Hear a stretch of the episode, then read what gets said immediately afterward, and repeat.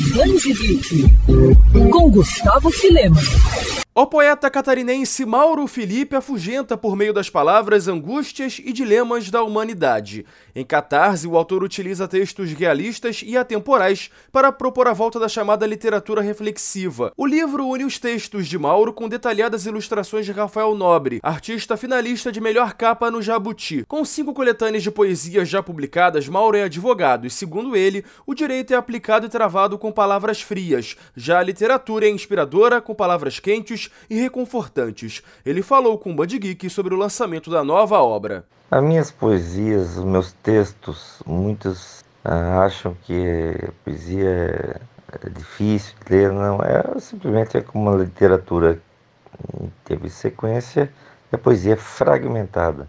Então eu escrevo os problemas, os conflitos que eu vivo no escritório, no meu escritório de advocacia, eu vivo os conflitos lá e tento transportá-los em formas de outras figuras linguagens para dar uma aliviada aí para o leitor.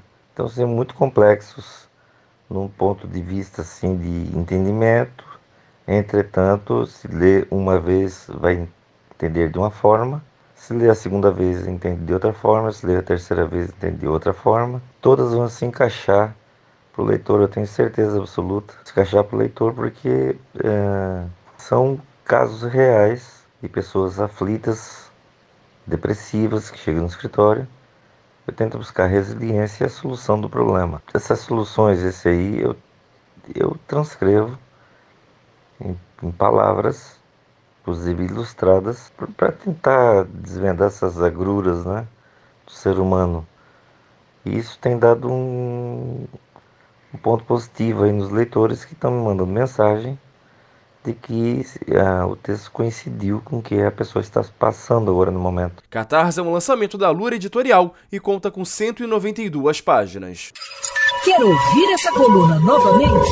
É só procurar nas plataformas de streaming de áudio. Conheça mais dos podcasts da Mandirinhos FM Rio.